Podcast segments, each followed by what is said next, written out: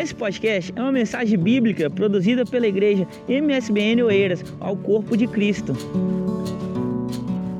Meus irmãos, eu vos cumprimento com a paz do nosso Senhor e Salvador Jesus Cristo. Estamos mais uma, uma vez juntos, não reunidos, porém unidos na presença do nosso Senhor e Salvador Jesus.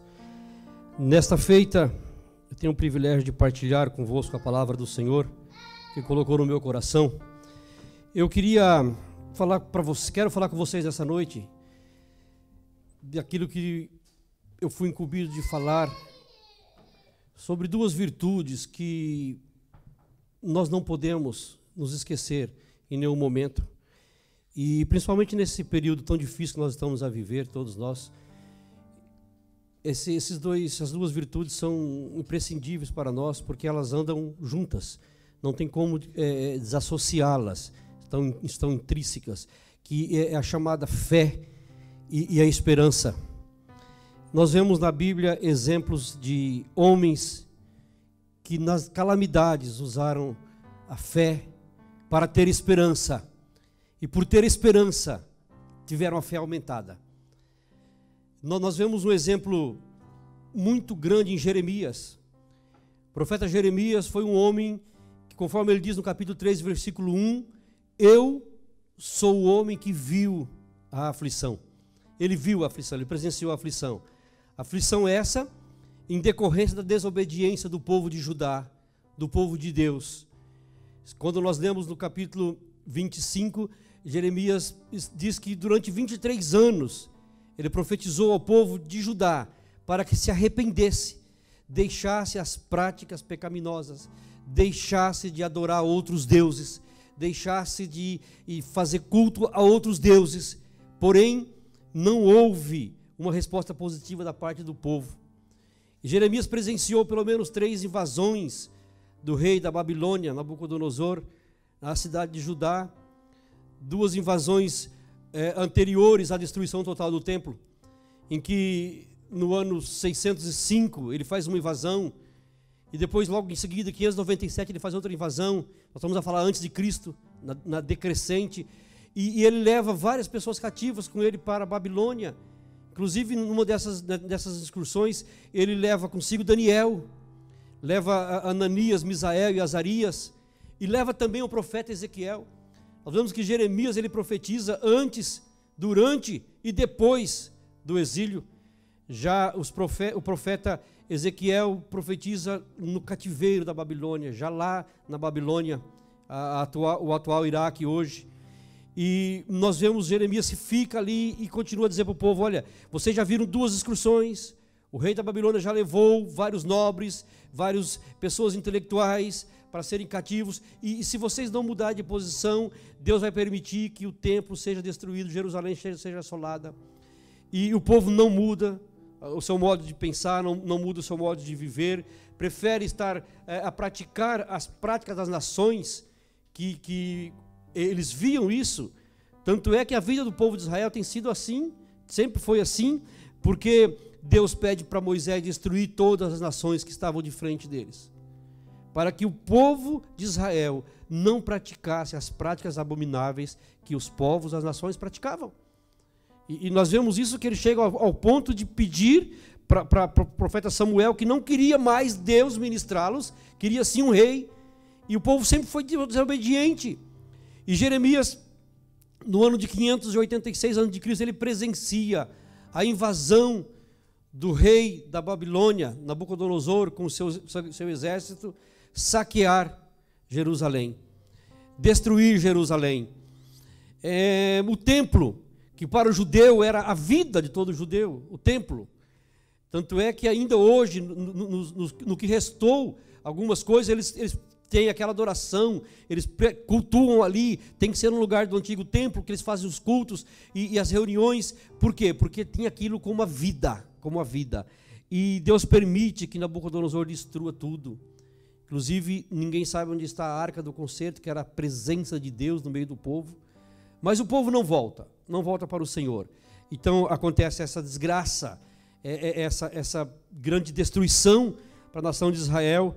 E aí Jeremias, ele escreve um livro chamado Lamentações. Se você puder pegar a sua Bíblia, está com a sua Bíblia aberta, Lamentações, nós vamos ver que no capítulo 3, como já foi citado, ele diz assim: Olha, eu sou o homem que viu a aflição vindo da parte de Deus, a aflição da vara do Senhor, da correção do Senhor. O Senhor jamais nos corrige se não for para o nosso bem. Se não for para o nosso bem. Por isso que o salmo, salmista Davi diz que o Senhor é meu pastor e nada me faltará. A sua vara e o seu cajado. Ou seja, Deus, ele corrige com a vara, porém com o cajado ele traz para perto dele. E, e, nós somos consolados, conforme diz o Salmo 23. E Jeremias sai andando pela cidade, em ruínas, olha, olha para o templo, e ele no capítulo 1, no versículo 1, ele diz o seguinte: Como está deserta a cidade, antes tão cheia de gente. Ou, ou na versão nossa diz: Como já solitária a cidade outrora tão populosa. Hoje hoje estava mais uma vez da, da, da, minha casa, do prédio onde, onde moramos, é, olhar as ruas, não há uma vaga sequer dos carros, cidade está deserta, ah, toda a gente em casa, confinado. E eu me lembrei desse versículo. Em Jeremias fala como está deserta a cidade que era tão antes populosa. Jerusalém, é uma cidade sempre que teve muito fluxo de todas as nações, como ainda é até hoje. E Jeremias contempla a desolação. E ele, e ele chora. No capítulo 1, ainda no versículo 16, ele diz assim: Olha, é, é, é por isso que eu choro. As minhas lágrimas inundam o meu rosto. Nós vamos ver, ver a, a, as lamentações de Jeremias, por quê? Porque ele via a assolação que o povo não obedeceu à voz do Senhor, provocando a destruição. E Jeremias chora nesse sentido. Mas, porém, quando nós vamos para o capítulo 3, ainda de Jeremias, no versículo de número 39, nós conhecemos tão bem esse versículo, citamos de cor, não é? é capítulo 3, versículo 39, Jeremias diz assim: Olha, mas de que se queixa o homem vivente? Queixe-se cada um dos seus próprios pecados. Numa outra versão diz: Como pode um homem reclamar como quando é punido por seus pecados. Jeremias reconhecia que a culpa não era de Deus, era a culpa dos próprios habitantes de Jerusalém, dos próprios judeus que abandonaram o Senhor. No outro versículo ele diz assim: Olha, nossos pais pecaram e nós é que estamos a sofrer. Mais ou menos o que acontece conosco hoje. Você fala assim: Olha, quem pecou foi Adão, foi Eva, e eu tenho que pagar o preço por isso.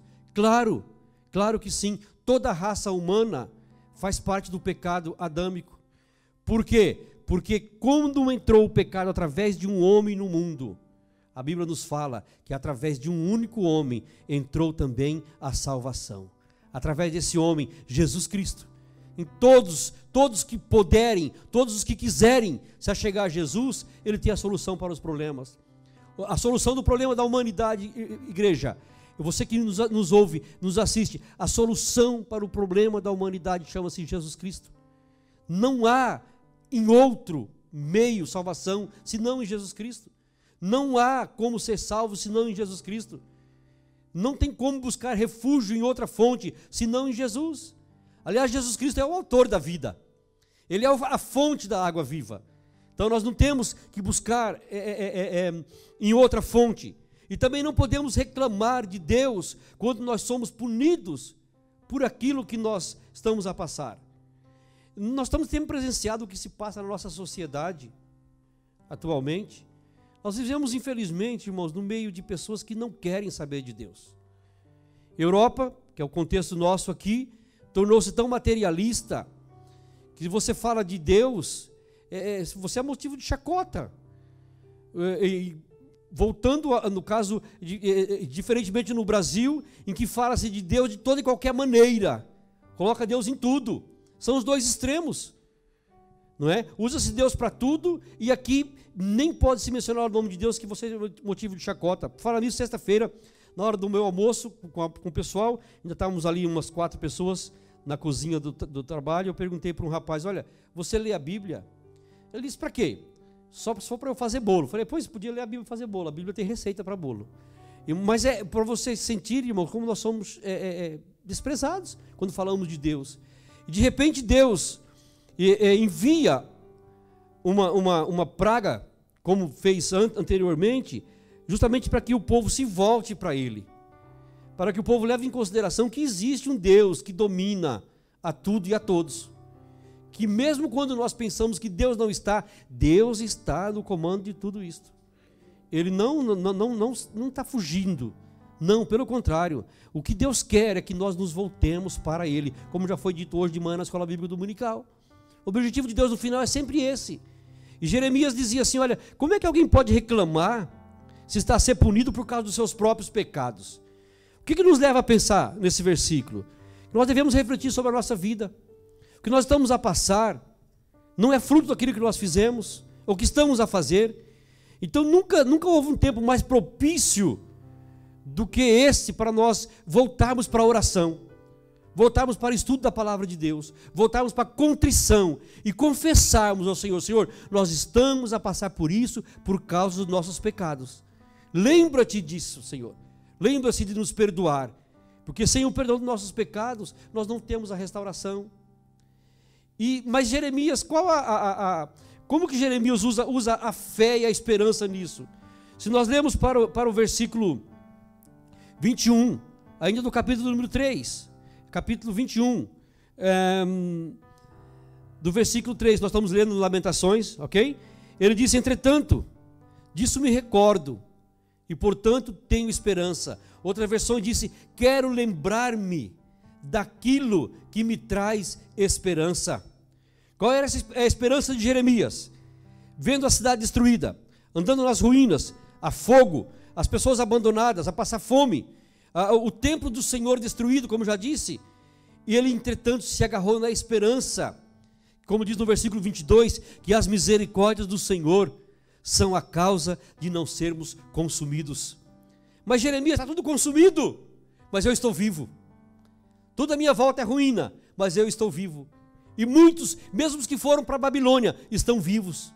E o conselho de Jeremias para esse povo para a Babilônia era: olha, plantem hortas, construam pomares, construam vossas casas, casem-se, dê os seus filhos em casamentos, casem-se, façam a sua vida. Por quê? Qual a esperança de Jeremias? Porque passado o tempo determinado por Deus, de 70 anos, o povo de, de, de Deus, o povo de Judá, voltaria para povoar Jerusalém.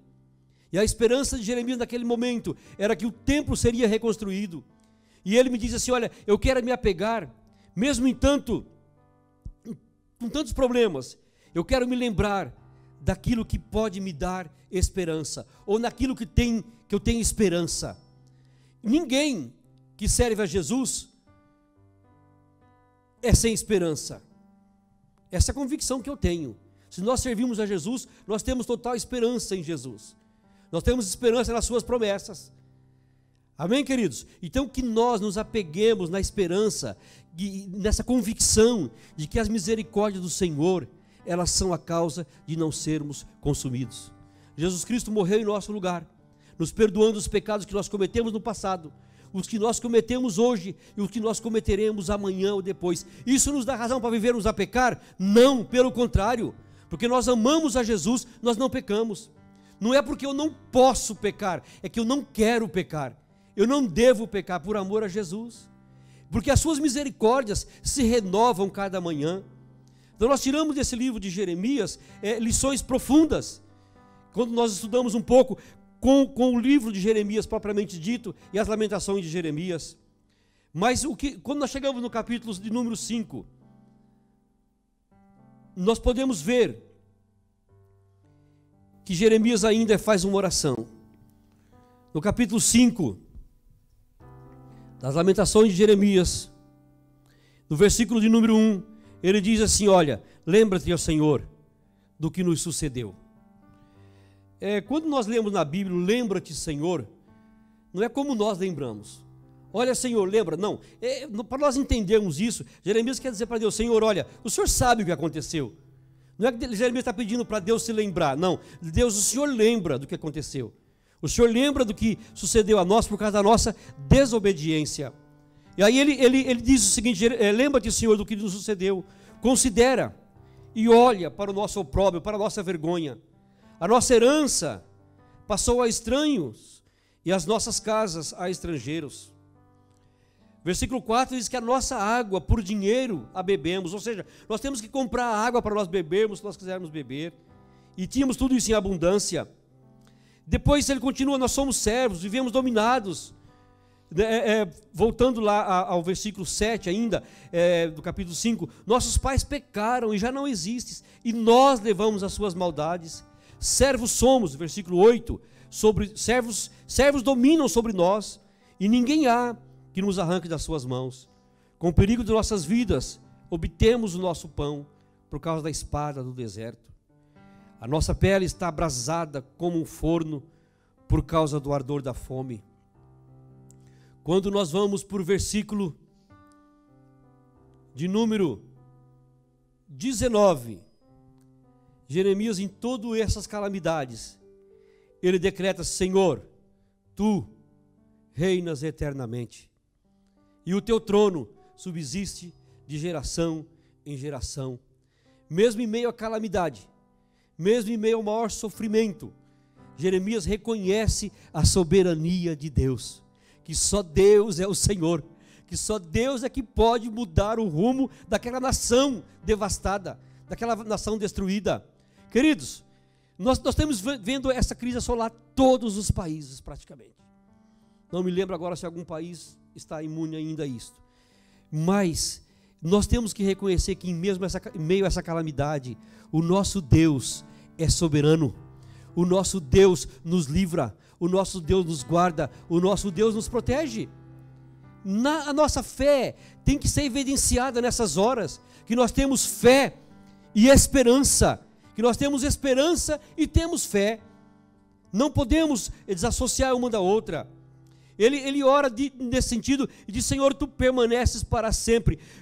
Tudo vai passar, Jeremias disse. Somente o Senhor dura para sempre, mas as calamidades passam. Tudo passa na nossa vida. São momentos em que, como já disse, para nós voltarmos ao Senhor. Tanto é que no versículo 21 do capítulo 5, ele continua a sua oração: Restaura-nos, Senhor, a ti. Restaura-nos a quem? A ti o Senhor mesmo nos restaura para Ele, para a glória dele. Ou seja, nós ainda vamos glorificar ao Senhor, porque Ele nos restaurou, porque Ele nos restaura. Aleluia! Glórias ao Senhor. Outras versões diz: converte-nos a Ti, Senhor. Outra ainda diz: conduz-nos a Ti, Senhor. E ainda outra diz: faze com que voltemos a Ti, Senhor. Resumindo, o que nós vemos em Jeremias é um retorno total a, Deus, que meio, em meio ao caos, em meio ao sofrimento, nós podemos e devemos nos voltar ao Senhor, porque somente Ele é quem pode nos restaurar. Louvado seja o nome do Senhor por isto.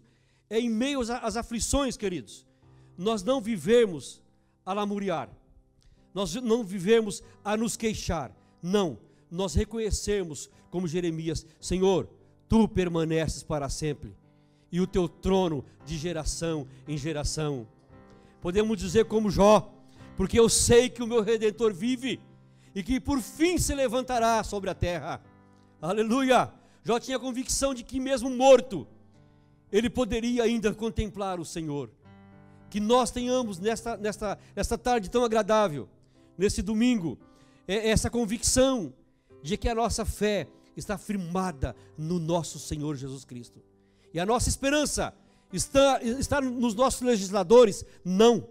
Está na, na, na, na reuniões, reuniões da ONU? Não. Da União Europeia? Não. A nossa esperança está no Senhor que fez os céus e a terra. Uma outra, um outro personagem bíblico que nos faz lembrar que nos momentos de crise tinha profundo relacionamento com o Senhor é o apóstolo Paulo. Quando nós vamos para a sua segunda carta, Paulo escreve essa segunda carta para defender o seu ministério. É, quando nós lemos a primeira, nós entendemos isso, e na segunda ele escreve exatamente com esse propósito: defender o seu ministério perante alguns que não aceitavam o seu apostolado. Veja bem, nós estamos a falar, nós falamos no primeiro, primeiro, primeira parte da nossa mensagem sobre a desgraça física, a desgraça pessoal que aconteceu com os moradores, com os habitantes de Jerusalém, destruição do templo, destruição das, dos muros, das portas de Jerusalém e levados cativos para o exílio babilônico. E agora nós vamos falar de um homem que sofre na sua pele, na sua carne, é, os sofrimentos de Cristo por causa do Evangelho por causa de falar do Evangelho de Jesus Cristo, do Evangelho genuíno, esse Evangelho que ele fala lá em Romanos capítulo 1, eu não me envergonho desse Evangelho. Em momento nenhum Paulo se envergonhava de falar do Evangelho de Jesus Cristo. Por quê? Porque é salvação para todo aquele que crê. Aleluia! Judeu e ao grego, judeu e aos brasileiros, judeu e aos portugueses, judeus é a todos aqueles que não são judeus, os chamados gentios. E Paulo, quando ele escreve essa segunda carta, no capítulo 1, nós vamos ver já no versículo de número 8, o que, que Paulo diz para a igreja de Corinto? Ele diz o seguinte: Não queremos, ou não quero, irmãos, que ignoreis a tribulação que nos sobreveio na Ásia. Fomos sobremaneira agravados, mais do que podíamos suportar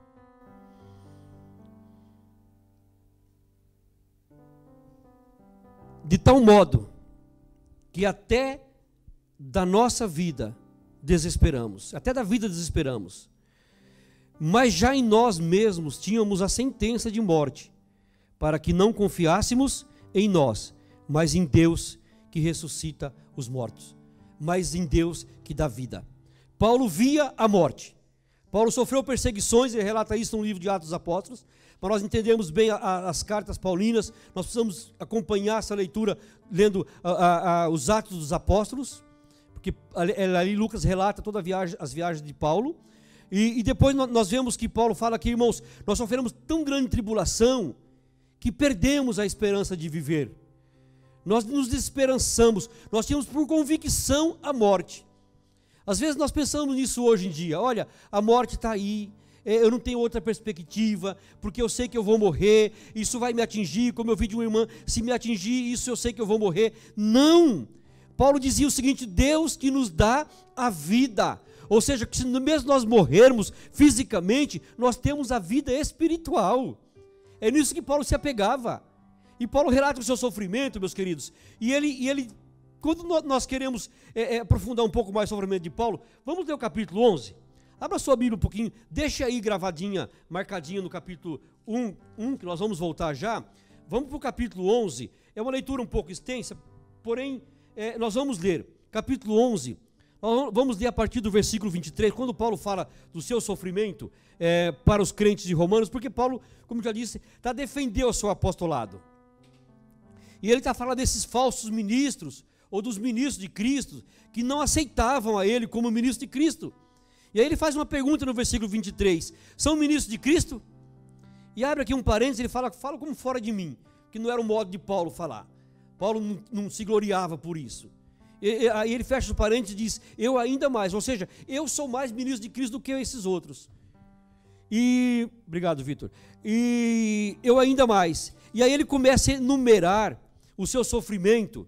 Nós vamos ler do versículo 23, deixa eu me molhar aqui as palavras.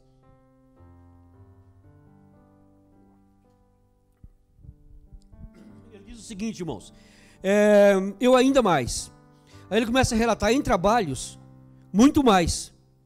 Em açoites, mais do que eles. Em prisões, muito mais. Em perigo de morte, muitas vezes. Cinco vezes recebi dos judeus uma quarentena de açoites menos um. Três vezes fui açoitado com varas. Uma vez apedrejado Três vezes sofri naufrágio, uma noite e um dia passei no abismo. Em viagens, muitas vezes, em perigos de rios, em perigos de assaltantes, em perigos de entre patrícios, em perigo de gentios, em perigos na cidade, em perigos no deserto, em perigos no mar, em perigos entre os falsos irmãos, como se não bastasse tudo isso, e ainda tinha os irmãos falsos que atazanavam a vida de Paulo. Mas Paulo estava a fazer o que, gente? Defender o evangelho de Jesus Cristo. Vamos continuar. é, versículo 27, em trabalhos e fadigas, em vigílias muitas vezes, em fome e sede, em jejum muitas vezes, em frio e nudez, além das coisas exteriores, na minha pele, Paulo podia dizer, ao que diariamente pesa sobre mim, no meu interior, o cuidado de todas as igrejas de Deus. Quem enfraquece, que também eu não enfraqueço. Paulo aqui estava dizendo que ele, ele sofria com os irmãos, ele era participante do sofrimento dos irmãos, que não, não conseguia ver o irmão a sofrer, ele também não sofrer juntos, junto. E depois ele, quem se escandaliza que eu não, não me abrase, se é preciso gloriar-me, gloriar-me-ei no que diz respeito à minha fraqueza. O Deus e Pai de nosso Senhor Jesus Cristo, que é eternamente bendito, sabe que não minto. E ele continua a falar do seu sofrimento em Damasco, o que governava sobre o rei Aretas, pois guarda as portas das, das cidades dos Damascenos para me prenderem. Mas por uma janela da muralha desceram-me no cesto e assim escapei das suas mãos. Paulo nos mostra aqui, queridos, que nós não sofremos nada perto do sofrimento que ele teve como apóstolo do Senhor Jesus Cristo. Diferentemente de muitos que querem ser apóstolos hoje, não é? Não vamos entrar nessa questão. Mas Paulo em tudo isso, ele ele tira uma lição. Se nós pudéssemos perguntar para Paulo, Paulo, desses sofrimentos todos que tens passado, o que você pode nos dizer sobre isso? Quando Paulo começa a relatar lá no capítulo 1, nós voltamos lá, da sua segunda carta, ele começa bem dizendo a Deus pelos seus sofrimentos. Paulo não começa escrevendo a carta, irmãos, eu estou sofrendo demais, eu preciso da ajuda de vocês, eu não aguento mais, está pesado demais, eu não consigo mais ficar nessa vida que eu estou, eu vou desistir de tudo. Não, não, pelo contrário. Ele começa dizendo o seguinte, capítulo 1, versículo 3: Bendito seja o Deus e Pai de nosso Senhor Jesus Cristo, o Pai das misericórdias, o Deus de toda a consolação. Em meio aos sofrimentos, reconhecer Deus como Pai das misericórdias, a fonte de todas as misericórdias, Paulo acreditava a Deus. Mas Paulo e os sofrimentos? E esse sofrimento que você passou, você relata tanta coisa que você sofreu aqui, ele fala assim: olha, vamos, vamos, vamos continuar a ler. Que Paulo, vou ver o que Paulo nos diz. Ele diz o seguinte: é o Deus de toda consolação, que nos consola em toda a nossa tribulação. Para que isso, Paulo? Para que também possamos consolar os que estiverem em alguma tribulação, com a consolação com que nós mesmos somos consolados por Deus. Vamos, vamos tentar explicar um pouco disso aqui.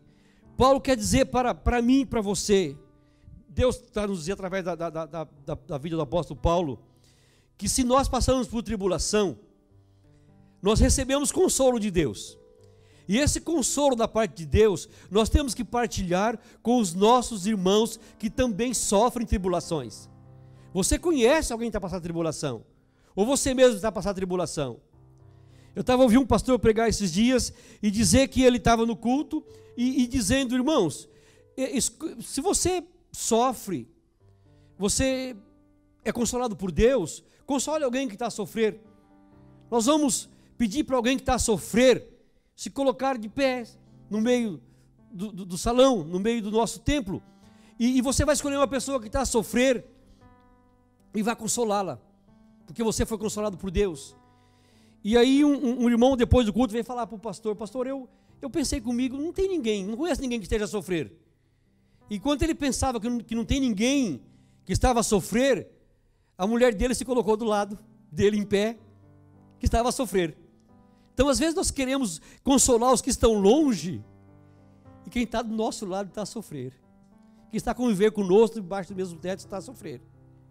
Então, a consolação que recebemos de Deus é para ser partilhada com mais isso, porque nós costumamos olhar a coisa no lado exterior, nunca trazemos para nós. Então, é, é, nós podemos ter alguém do nosso lado a sofrer calados, mas nós temos que partilhar o nosso sofrimento com os santos, com os nossos irmãos. Nós podemos e devemos partilhar o, o nosso sofrimento com os santos, como já foi mencionado hoje de manhã. Paulo escrevia em muitas das suas igrejas aos santos. Santos são separados por, para Deus, para fazermos um serviço para Deus. É assim que nós devemos viver. Depois nós vamos continuar lendo, pois com, versículo 5: Pois como as aflições de Cristo transbordam para conosco, assim também a nossa consolação transborda por meio de Cristo. E Paulo continua no versículo 6: Se somos atribulados, é para a vossa consolação e salvação.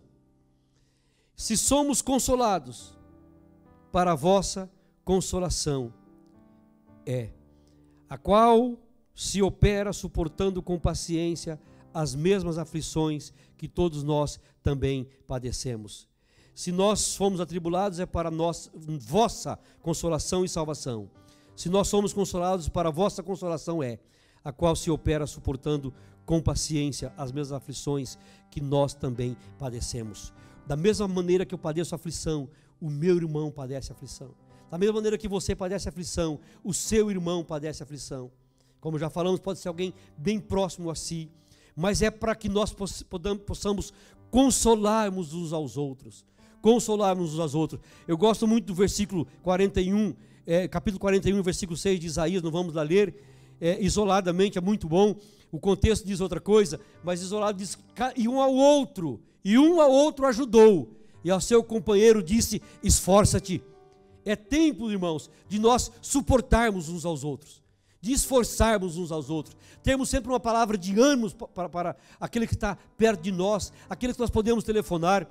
Esses dias, quando telefonava para alguns irmãos do GHD, e, e, eu estou telefonando, irmão, para dar um abraço.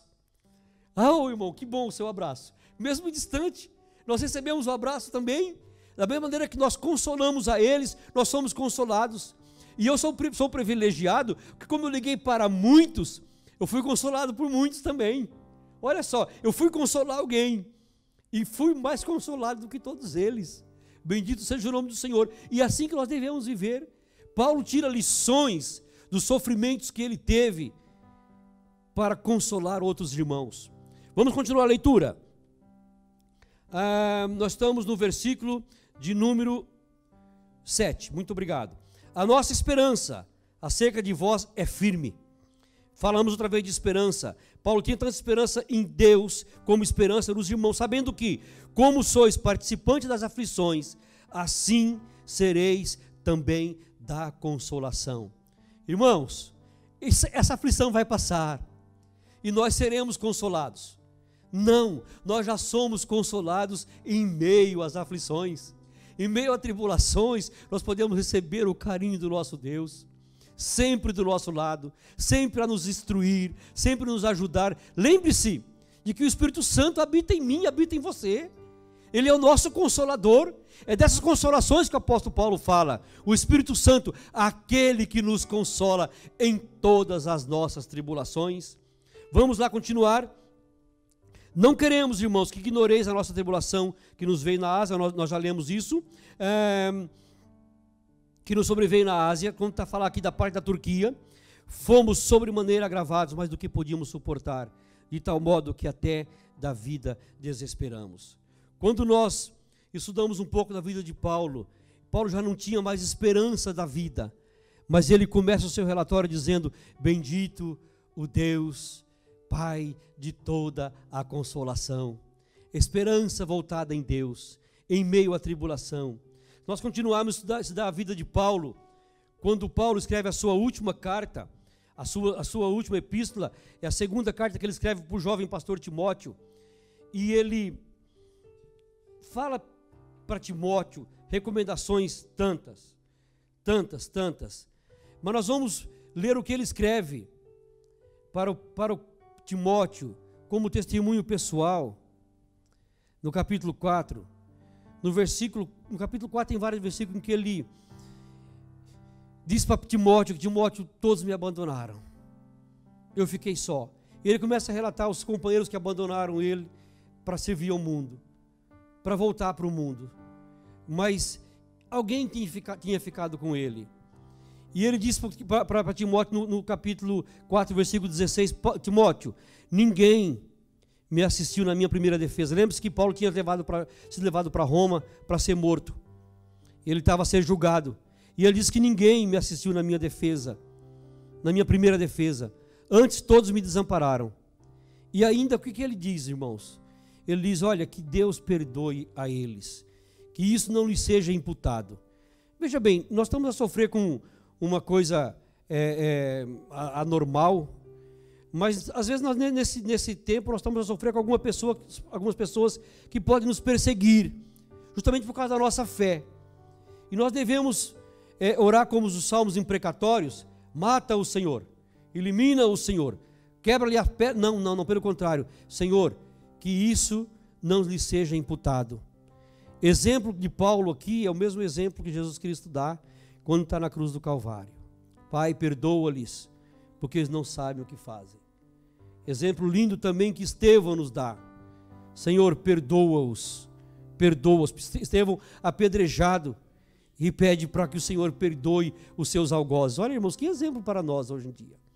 Nós que somos vingativos, queremos que aqueles que nos fazem alguma coisa já sejam rapidamente punidos por Deus nós não conseguimos aguentar um desaforo, nós não, não, não, não levamos desaforo para casa, não, pelo contrário, nós devemos levar desaforo para casa. Lembro de quando, quando o escritor aos Hebreus, no capítulo 12, fala assim: olha, é, olhando para Jesus, autor e consumador da fé, o qual, pelo gozo que lhe estava proposto, ele suportou a cruz e desprezou as afrontas. Olha o exemplo que Paulo tinha em Cristo, como Paulo se encaixou nisso. Ele fala: Todos me abandonaram, ninguém me assistiu na minha primeira defesa. Todos me abandonaram, mas que Deus perdoe a eles por isso. Jesus Cristo, pelo gozo que ele tinha e ver-me a mim assim salvos, ele fala assim: Olha, eu vou suportar tudo isso, eu vou desprezar aqueles que me afrontam, e eu vou suportar a cruz em meu e seu favor. E Paulo sabia muito bem disso que nós aprendamos. Por isso que Paulo fala bem claro assim, irmãos, sejam meus imitadores como eu sou de Cristo. Paulo podia se gabar disso. E, e, e além de, do sofrimento de Paulo, que nós lemos no capítulo 11 da segunda carta, se nós formos para o capítulo 12, nós vamos ler ainda que ele tinha um espinho na carne, uma coisa que importunava continuamente. E ainda aqui nesse caso, nesse capítulo 4 da última carta, ele se sente só dos homens, dos companheiros. Quando nós vamos para o versículo 7, ele diz: Mas o Senhor me assistiu e me fortaleceu. Quem nos fortalece nesse tempo, irmãos? Tempo que nós temos que ficar reclusos, tempo que nós não podemos sair para abraçar um amigo, para abraçar um irmão, não podemos nos confraternizar. O Senhor é aquele que nos fortalece. Ah, nunca tivemos tempo mais oportuno do que esse para nos recorrer à força do Senhor, para reivindicar ao Senhor a sua força, as suas misericórdias. Ele diz que o Senhor me fortaleceu para que por mim fosse cumprida a pregação e a ouvisse todos os gentios.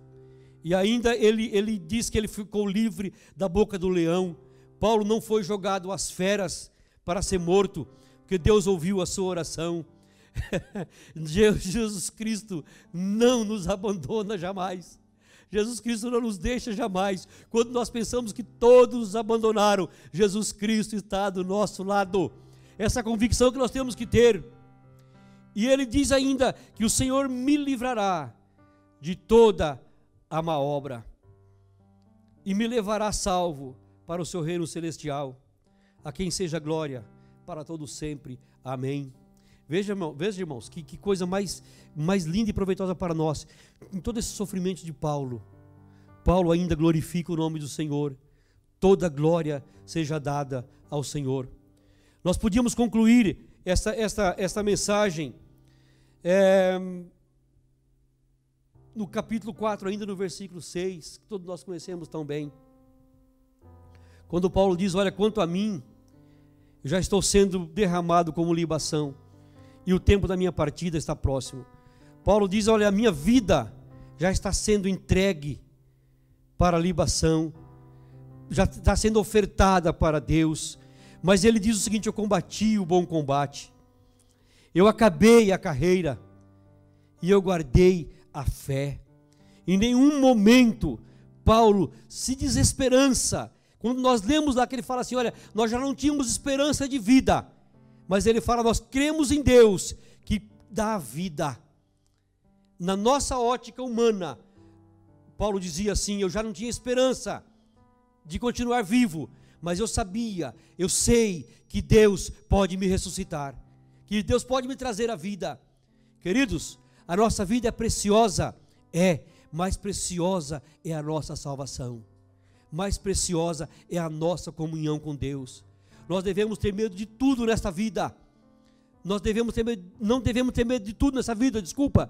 Nós devemos ter medo somente de ficarmos longe da presença de Deus, de perdermos a comunhão com Deus. A fé e a esperança vêm da nossa comunhão com Ele, do nosso relacionamento com Ele. Por isso nós não desanimamos Ainda que o nosso homem exterior se corrompa, todavia o nosso homem interior se renova todos os dias.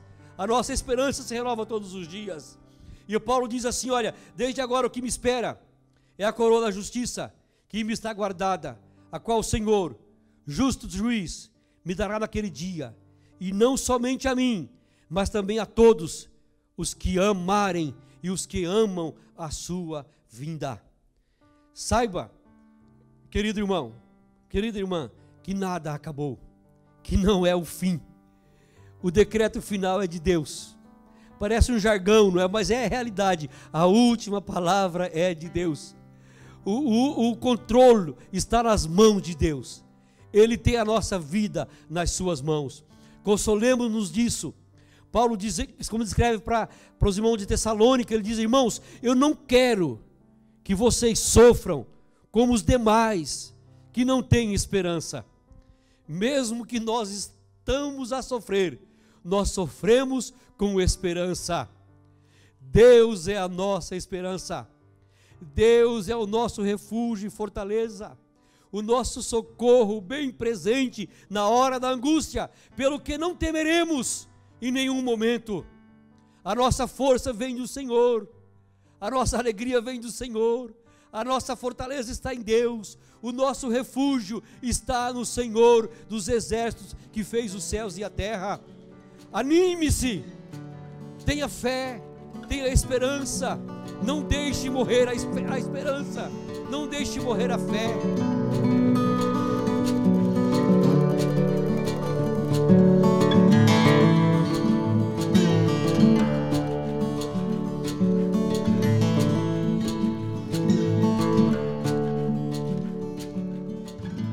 Esse foi mais um podcast, uma mensagem bíblica produzida pela igreja MSBN Oeiras. Siga-nos nas redes sociais, Facebook Instagram. Subscreva o nosso podcast e também o nosso canal no YouTube. Saiba mais em msbnportugal.com.